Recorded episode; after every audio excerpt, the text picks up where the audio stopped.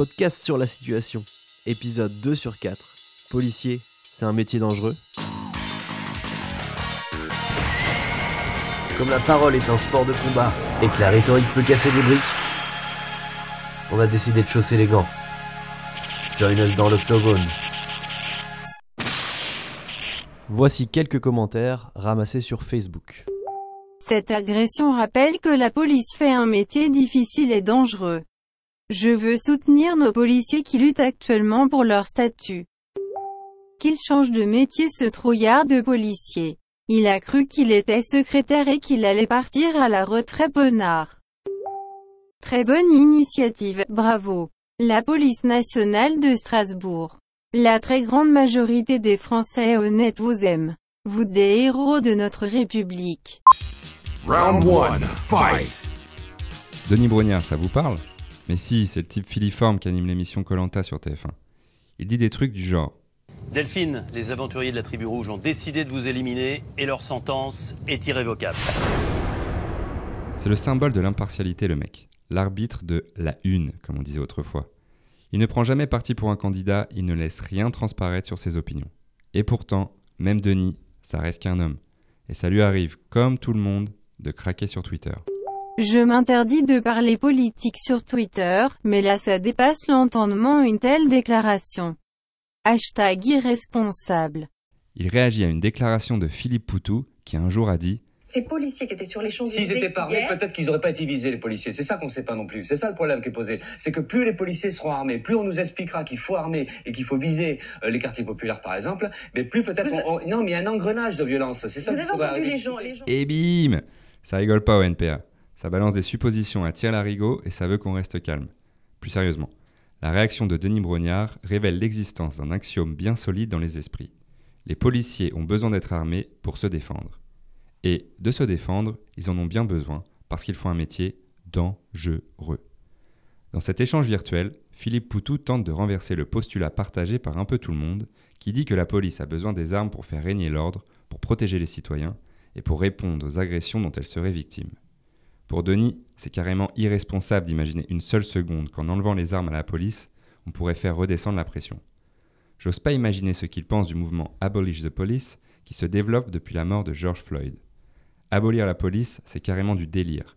Et généralement, si jamais tu aimais l'idée d'un monde débarrassé des keufs, on te renverra à ta probable maladie mentale ou à ta très certaine immaturité politique, comme ce mec sur Twitter. Personne de sensé n'est pour l'abolition de la police. Il faut penser à en faire un corps au service du peuple, notamment dans une hypothétique perspective socialiste. Mais l'abolir c'est des enfantillages.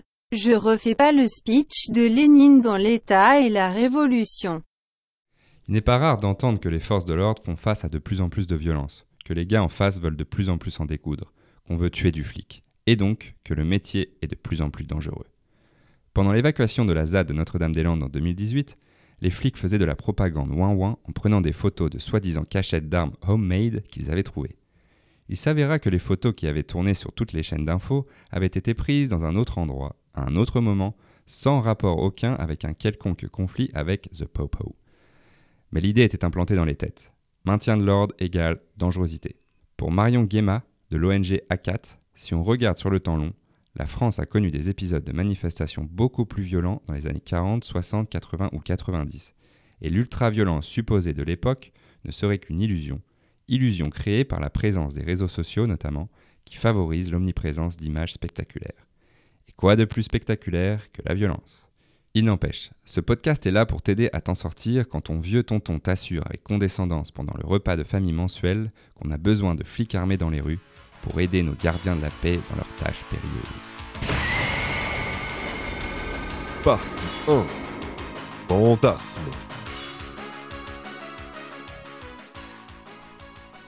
Bon, bien entendu, je ne peux que t'encourager à seulement lui répondre Boring parce qu'il mérite d'être ignoré fort s'il dit des trucs du genre nos gardiens de la paix. Mais comme on l'a dit dans l'épisode 1, c'est un peu un kit de survie en discussion hostile qu'on te propose. Ici, en ce qui nous concerne, il va falloir réussir à démonter un truc quasi instinctif, assimilé au plus profond de l'éthos de ton interlocuteur. Il ne s'agit pas de lui dire Ah Bah si, je t'assure, Jon Snow il tue la Khaleesi, regarde cette vidéo. Bim, c'est plié, t'as raison. Il n'y a pas de vrai ou faux là, on est en terrain miné. le terrain de l'idéologie. Alors le tonton, faut l'avoir en douceur. Tu vas commencer par lui parler de la projection, de l'imaginaire flic. Tu vas même lui demander s'il en connaît beaucoup des flics. Il te dira probablement que non, mais qu'il a regardé suffisamment d'émissions d'enquête exclusives sur C8 pour savoir de quoi il parle. Vol à l'arraché, trafic en tout genre et règlement de compte mortel, la cité phocéenne est depuis plusieurs années secouée par la violence. Il y a aujourd'hui pour la police un problème, Marseille. Course-poursuite, insultes, bagarre, tout y est. Si t'es calé en philo, tu peux le renvoyer à la société du spectacle de Debord, mais tu risques de le perdre. Il va se braquer, il va te renvoyer à ton âge de merdeux. N'empêche, les images qui nous parviennent de la police par les différents médias sont inexorablement spectaculaires, puisqu'autrement, elles n'auraient aucun intérêt visuel. Le quotidien n'est pas une information, seul compte l'extraordinaire. Autrement dit, pour 5 minutes d'actualité sensationnelle, tu peux compter des milliers d'heures de calme plat. Didier Fassin est sociologue. Il a écrit La force de l'ordre, après avoir passé des heures avec des équipes de bac de la banlieue parisienne. Le deuxième chapitre du bouquin s'intitule Ordinaire. Il y décrit avec une pointe de moquerie le vrai quotidien observable des flics de la BAC, et c'est essentiellement composé d'ennuis et de paisibles balades en voiture à travers les cités désertes. Loin des émissions et des films d'action, on se fait chier sévère à l'ombre des HLM. Au-delà de cet aspect, on apprend au cours de la lecture un fun fact qui pourrait aider. Les flics eux-mêmes sont généralement attirés par leur métier pour l'action supposée qu'ils pensent y trouver. Le livre décrit une succession de désillusions policières et explique ce fantasme notamment par l'identification aux flics des séries américaines. Bercés par les péripéties des cops de LA ou de New York City, les jeunes recrues pensent passer leur journée à combattre le crime alors qu'ils la passent finalement à faire chier les passants racisés qu'ils croisent avec des contrôles d'identité quasi journaliers. Plutôt que de lutter contre la délinquance, ils maintiennent l'ordre social, comme conclut Fassin. On a vu dans le premier épisode que malgré les différences entre les USA et la France, la police reste la police, et qu'il existe une grande complicité doctrinale dans le maintien de l'ordre. En France, on compte une dizaine de flics tués par an contre 140 aux États-Unis. Les réalités sont différentes, on l'a vu, mais malgré tout, on leur enseigne la même chose. Si Cédric Chouviat a prononcé les mêmes mots que George Floyd avant de mourir, ce n'est pas un hasard.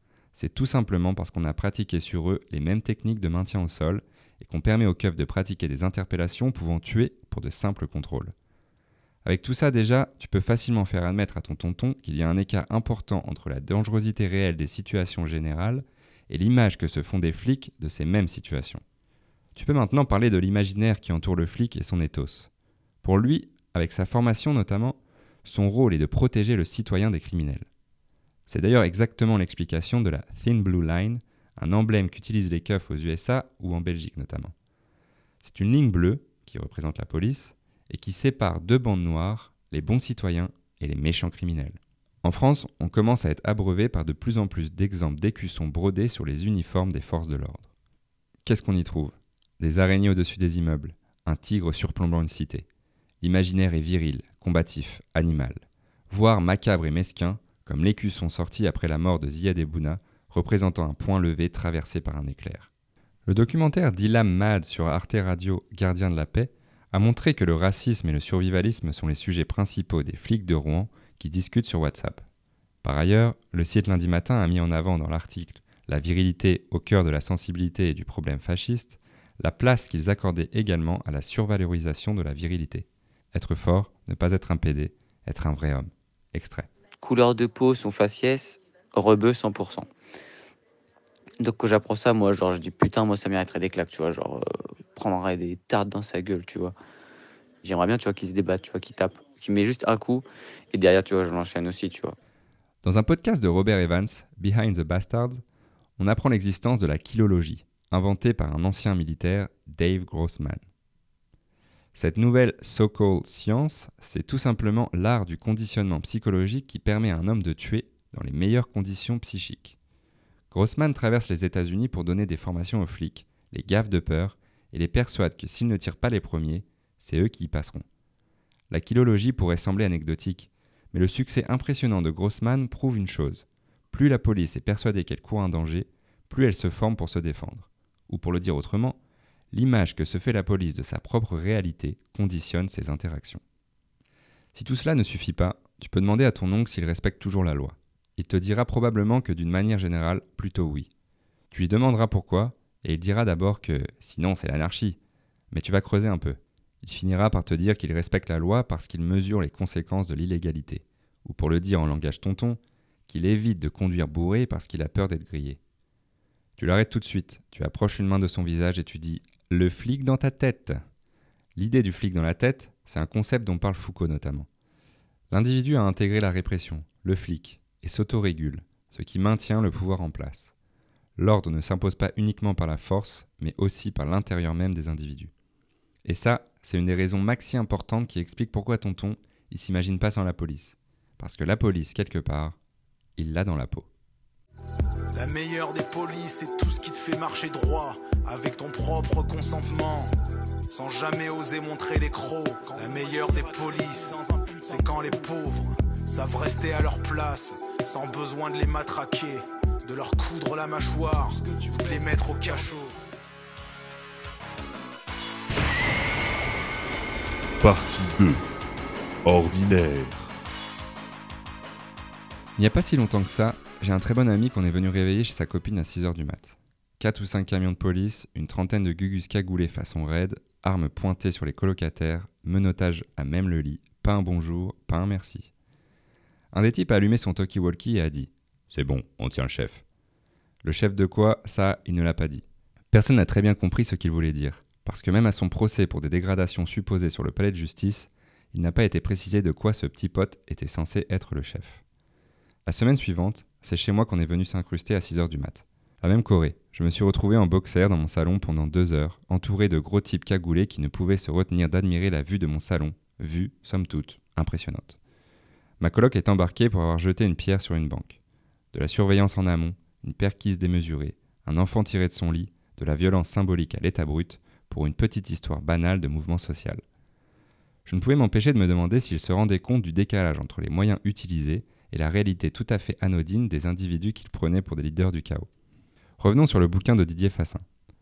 On a vu qu'il démontrait que l'ennui était la meilleure compagne des forces de l'ordre, mais on y apprend aussi, non sans rire un peu, que la police se trompe très très régulièrement. Il raconte maintes anecdotes où la BAC traverse une ville à 150 km à l'heure après un signalement et se trompe d'adresse, parfois même de commune. C'en est presque gênant à lire. La réalité semble être l'inefficacité plutôt que la lutte contre le crime, ce qui pourrait expliquer le plaisir disproportionné qu'un keuf semble avoir à arrêter quelqu'un. Cela explique peut-être aussi en partie la violence dont ils font usage au quotidien, lors de contrôles anodins, les contrôles de Cédric, Adama ou Théo par exemple. La frustration d'un métier ennuyeux et inefficace qu'on transforme en agressivité, voire en meurtre. Et puis de toute façon, l'IGPN, la police des polices, prodigue, non-lieu après non-lieu, un sentiment d'impunité qui n'incite pas à la retenue. Selon Bastamag, en 43 ans, 676 personnes ont été tuées à la suite d'une intervention policière, en légitime défense ou en homicide injustifié. Sur ces 676 personnes tuées, 68 avaient préalablement attaqué la police, c'est-à-dire moins de 10%. Dire que le métier de policier est dangereux relève bien souvent de l'opinion. Or, il y a des données empiriques qui permettent aisément de contredire cette opinion. Dans un article de USA Today, on trouve un classement très sérieux des métiers les plus dangereux en fonction des blessures, mortelles ou non mortelles, du rapport entre nombre de victimes et nombre de travailleurs, ou bien du coût économique de ces incidents aux États-Unis. Le métier de policier y est classé 14e, loin derrière les ouvriers en bâtiment, les mécanos, les agents de maintenance, les agriculteurs, les mineurs, les fermiers, les routiers, les soudeurs, les éboueurs, les couvreurs, les pilotes d'avion, les pêcheurs et les bûcherons. Qu'on surestime la dangerosité réelle du métier de flic devrait te faire t'interroger sur la notion de violence qui traverse la société. Paraît violent, et donc dangereux, ce qui induit un affrontement entre les corps. Le choc des chairs qui s'affrontent fait résonner la notion de danger, bien plus que les empoisonnements lents et pervers des jobs à la con, bien plus que les accidents quelconques. La violence de basse intensité, comme on pourrait l'appeler, celle d'une tâche répétitive par exemple, est largement euphémisée, considérée comme le sacrifice nécessaire au bon déroulé du capitalisme et du progrès.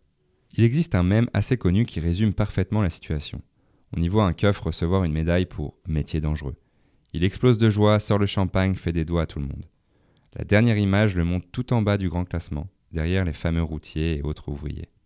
Enfin, si tout ça ne suffit pas à faire taire le tonton, tu peux lui sortir des chiffres. Tu lui dis par exemple que le risque de suicide dans la police est supérieur de 36% par rapport au reste de la population. Depuis 10 ans, en France, un peu moins de 27 gendarmes se suicident chaque année sur une population d'environ 100 000 militaires. Au sein de la police, qui compte 150 000 agents, en moyenne 42 fonctionnaires se suicident chaque année. Je l'ai lu dans un article du Monde de 2017. Si le taux de suicide est plus élevé dans la police, on peut en conclure en effet que celui-ci est un métier difficile. Horaire à la con, collègues débiles, hiérarchie omniprésente. En Allemagne d'ailleurs, des instituts psy dédiés aux flics en burn-out fleurissent. Moi je pense que c'est difficile aussi parce que, dans le fond, quand t'es flic, tu sais que tu fais de la merde, que la raison que tu te donnes pour faire ce que tu fais est fallacieuse. Je te renvoie à l'article Confession d'un ancien bâtard sorti sur le site Rouen dans la rue. En plus, si tant est que tu sois noir, tu dois te fader des collègues racistes. Si tant est que tu sois une femme, tu dois te fader des collègues miso. Si tant est que tu sois gay, je te laisse imaginer. Partie 3. Des armes. Bon voilà, t'arrives maintenant au point central de ton embrouille avec tonton. Tu lui as prouvé qu'il existe un gouffre entre les projections, des flics eux-mêmes et des citoyens, et l'ensemble des réalités qui nous entourent. Tu vas maintenant lui faire admettre que la déclaration de Poutou du début du podcast n'était pas si déconnante que ça. On va commencer par revenir sur ça. Ne parlez pas de répression ou de violence policière, ces mots sont inacceptables dans un état de droit. Il faut arrêter de parler des violences policières. Pour un type comme Castaner, le fait de nier les violences policières n'est pas si hypocrite que ça. En fait, pour ceux qui professent ce genre de sophisme, ce n'est quasiment pas un mensonge. Bah oui, quand on considère que la police est la seule dépositaire de la violence dite légitime, ou pour le dire simplement, lorsqu'on considère que seule la violence des flics est légitime, il en devient ridicule de l'appeler violence puisque le terme violence, comme on l'utilise dans la phrase violence policière, sous-entend une critique, un abus. Or, quand c'est légitime, ça ne peut pas être négatif, ça ne peut s'appeler violence. On dit donc faire usage de la force. Nier les violences policières quand on est castaner, c'est simplement rappeler que la violence a avant tout une existence juridique et que si elle est légitime, elle s'appelle autrement. Soyons clairs tout de même, clairs et précis, sinon ton interlocuteur pourra te reprocher d'exagérer. La violence de la police, bien entendu, tu en as parfaitement conscience, n'amène pas forcément à des morts. Bien heureusement d'ailleurs que la police ne tue pas tous les jours. Mais il n'y a pas besoin de buter les gens, pas besoin d'intervenir très fort dans la répression pour être violent, pour contenir, pour garder les choses à leur place. Les techniques de maintien de l'ordre oscillent entre des méthodes dites plus douces, mais aussi psychologiquement humiliantes, comme les contrôles systématiques, le nassage, la fouille au corps, et les méthodes hard, qui reviennent dans certaines circonstances, par exemple les voltigeurs pendant les gilets jaunes. La violence, on l'a vu, est justifiée par le fantasme de la protection, de soi et des autres. Et pour se protéger du danger hypothétique, la police a besoin de techniques physiquement violentes. On peut parler des étouffements, des clés d'étranglement. D'ailleurs, Petite parenthèse lol avec ce titre évocateur d'un article de BFM. Une policière porte plainte contre un collègue qui l'a blessée en réalisant une clé d'étranglement. Le flic s'est entraîné sur sa collègue parce qu'il, je cite, ne l'avait pas pratiqué depuis l'école de formation. Mais ça ne s'arrête pas là. Le corps policier a vu étoffer au fil des ans et des inventions technologiques son panel d'armes. Dans le bouquin Gazer, mutiler, soumettre, sorti récemment, Paul Rocher s'intéresse à la philosophie de l'arme non létale, si je puis dire le livre pointe l'utilisation de ce qu'on appelle parfois la langue de bois pour faire référence aux armes non létales. Lanceur de balles de défense, dispositif manuel de protection, effet incapacitant.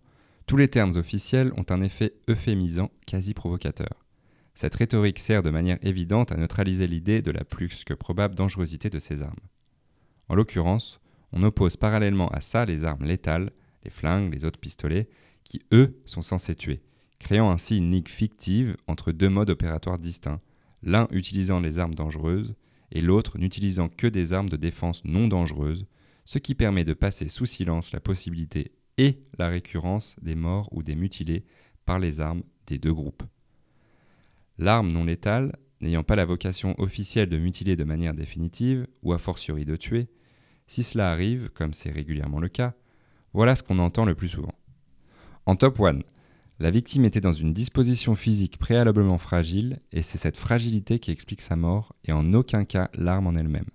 Par exemple, dans l'affaire Adama Traoré qui fait toujours l'actualité, on peut lire dans le rapport du procureur de Pontoise Yves Janier que L'autopsie du jeune homme montre qu'il souffrait d'une infection très grave ayant atteint plusieurs organes et n'a pas subi de violence contrairement à ce que certains membres de sa famille ont pu dire. Et c'est monnaie courante. Dans un article du 22 janvier dernier, Bastamag revient sur l'affaire Cédric Chouviat en démontrant la récurrence de cette rhétorique policière de la supposée fragilité physique des victimes pour expliquer les morts. En numéro 2, la victime est un délinquant bien connu, un méchant citoyen en somme. Ici, rien n'est généralement ajouté. Le comportement de la victime suffit à le transformer en coupable, ce qui semble être en soi, pour les utilisateurs de cette rhétorique, une justification suffisante à sa mort. Ici donc, pour les défenseurs du bon droit de tuer des flics, l'arme non létale qui a tué n'a même pas besoin d'être défendue ou justifiée, puisque le mort mérite en quelque sorte son sort. Enfin, en trois, c'est plus rare là, mais quand les preuves sont trop accablantes, que les dommages sont trop visibles ou que la scène est trop documentée, c'est la politique qu'on pourrait qualifier de la brebis galeuse qui va être utilisée par les grands Manitou. En gros, le flashball n'est pas le problème en soi, mais certains l'utilisent mal, euh, les bouffons, et ce seraient ces gogolitos mal intentionnés ou mal formés qui seraient responsables du dégât, et pas l'arme. L'auteur nous explique ensuite que l'État a à cœur de ne pas apparaître comme brutal. La politique de l'arme non létale sert cette volonté, en maintenant la distance, en réprimant, tout en dissimulant l'usage réel de la violence. En effet, le gaz lacrymogène, par exemple, est perçu comme pas ou peu néfaste, sans que de véritables chiffres soient communiqués. Permets-moi d'ajouter enfin qu'une utilisation des armes comme elle existe en ce moment, en prenant encore une fois l'exemple des Gilets jaunes, fait exister un climat de peur des mouvements sociaux, des manifs, et maintient à distance toute une partie de la population terrifiée à l'idée de subir le degré de violence imposé par la police. Cette domination de la violence par la police accentue le rapport de force en sa faveur et valide un argumentaire de dissuasion souvent utilisé. Si vous ne voulez pas être blessé, il ne faut pas les manifester. On voit bien à travers les affaires dont on a déjà parlé qu'il ne suffira pas de réglementer l'usage des armes. Un tas de pratiques sont déjà interdites, comme le tir direct avec le flashball, ou l'utilisation de gaz en lieu fermé, et pourtant, ça arrive à chaque manif quasiment. Le problème ne semble donc pas être un problème d'encadrement, mais bien d'impunité et d'illégalisme pour parler en Foucault, c'est-à-dire d'ensemble de pratiques illicites qu'un groupe spécifique s'accorde. Les armes, on le voit, sont utiles pour ceux qui s'en servent, et pour ceux qui les autorisent. Elles nous tiennent à distance, nous remettent à notre place. Et elles donnent du pouvoir aux flics. Lui enlever, c'est un peu le castrer. Ce que ces putes n'ont pas compris, c'est que ça être des racailles, des cassos et tout ce qui va avec, des putains de bonhommes de merde, bah, tôt ou tard elles vont finir par le payer, par exemple quand il y aura l'effondrement économique, euh, ils sauront pas les protéger, par exemple. Moi je pourrais par exemple qu'elle trouve beaucoup trop faible et euh, beaucoup trop gentille, bah méfie-toi de Loki parce que moi j'ai les armes par contre. Donc avec les armes, je serais capable de, pouvoir défendre, euh, la défendre mieux qu'un gros bâtard qu'elle a choisi, mieux que son singe. Au-delà de la moquerie mascue, cet extrait vient parfaitement conclure ton argumentaire. Les armes sont devenues, pour les flics qu'on entend, un bien nécessaire, et le danger qu'ils perçoivent dans leur métier s'étend à l'ensemble de leur vie. Les armes sont leur salut dans le futur apocalyptique où ils se projettent avec une hâte quasi perceptible. Tu sais ce que tu vas devoir dire pour l'achever, tonton. Avec un peu de chance, il invitera ses camarades citoyens à réformer la police. Il proposera d'équiper tous les flics de caméras piétons et de constituer des conseils de supervision citoyens, de rendre indépendante l'IGPN, de mieux former les gardiens de la paix pour rétablir une police de proximité efficace, etc. Ce sera déjà pas mal. Tu te diras qu'il a bien avancé. Mais tu pourras peut-être le pousser à se débarrasser un peu plus du flic en lui. Tu lui enverras l'article de Jeff Clack qui détaille les différences entre les propositions réformistes d'une part et les étapes abolitionnistes d'autre part. Les premières perpétuent, voire élargissent le champ d'action de la police. Les secondes cherchent à saper et réduire son impact sur l'ensemble de la société. Bref, tu le regardes, tu sens qu'il est prêt, et tu lui donnes le coup de grâce. Tu vois, tonton, finalement tu as raison. Le métier de policier est tout à fait dangereux, oui, mais pas pour eux.